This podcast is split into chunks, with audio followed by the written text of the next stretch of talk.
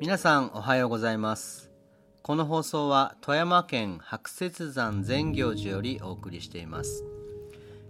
えー続お茶の間説法が残り4話になりましてえー Q&A ならぬ Q&Q という章に入ります。40年ほど前の話ですが、え悩み相談を電話1本はがき1枚で何でも相談できちゃう便利な時代になったことを話題にしています。えそれと比較すると今はわからないことはすぐにググって、え愚痴を吐く場もあるし悩み相談もできるし何でもかんでもネットになっていまして40年前からすると比較にならないほどの便利さだと思います。こういう便利になることによって人間が堕落していくことを問題にするのは大昔の文献にもたくさん出てきます。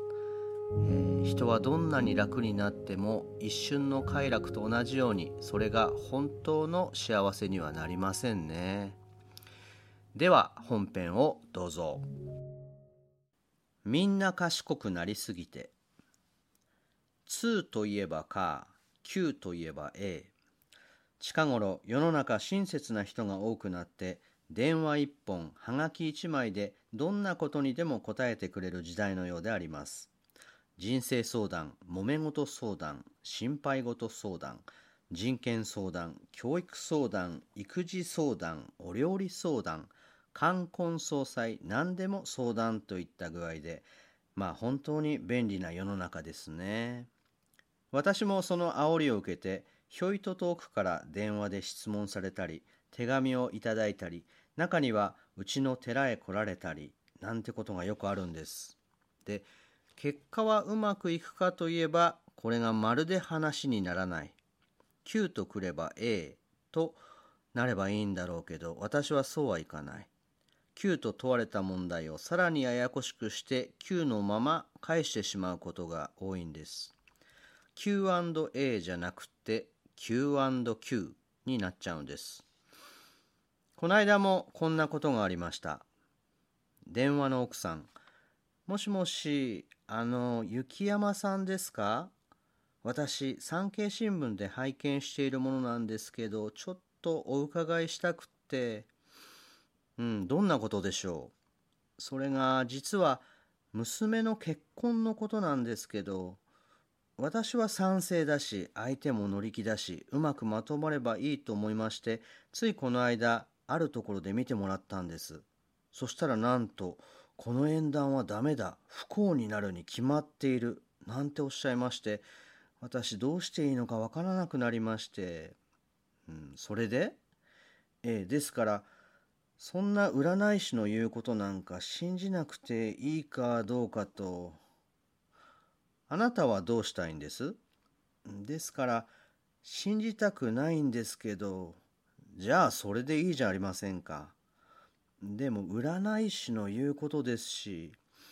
それならもう一度その占い師のところへ行ってあなたの言ったこと信じたくありませんと言ってらっしゃいよ。私はあなたの顔も見てないし娘さんのことも知らない。相手の男性がどんなハンサムかも知らない。電話一本で聞かれたって何もわからない。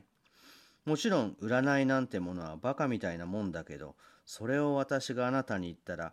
あなたは先の占い師を捨てる道具に私を使うでしょ？どっちにしてもバカバカしい。そんなことよりご主人と娘さんとみんなでよく相談なさったらいかがですか？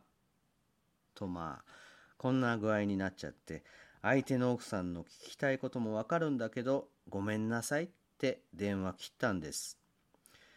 随分不親切な男だと思われるかもしれないけど世の中には親切な人がたくさんいるんだから優しい答えが欲しい方はそちらへどうぞと言っておきましょ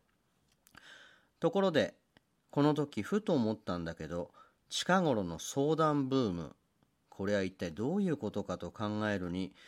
どうやら日本中誰も彼も賢くなりすぎちゃったんじゃないかと思うんです。つまりそこら中からおだてられて私たちみんなうぬぼれの塊になっちゃってちょっとわからないことや困ったこと周りの人にちょっと頭下げて聞けばいいのに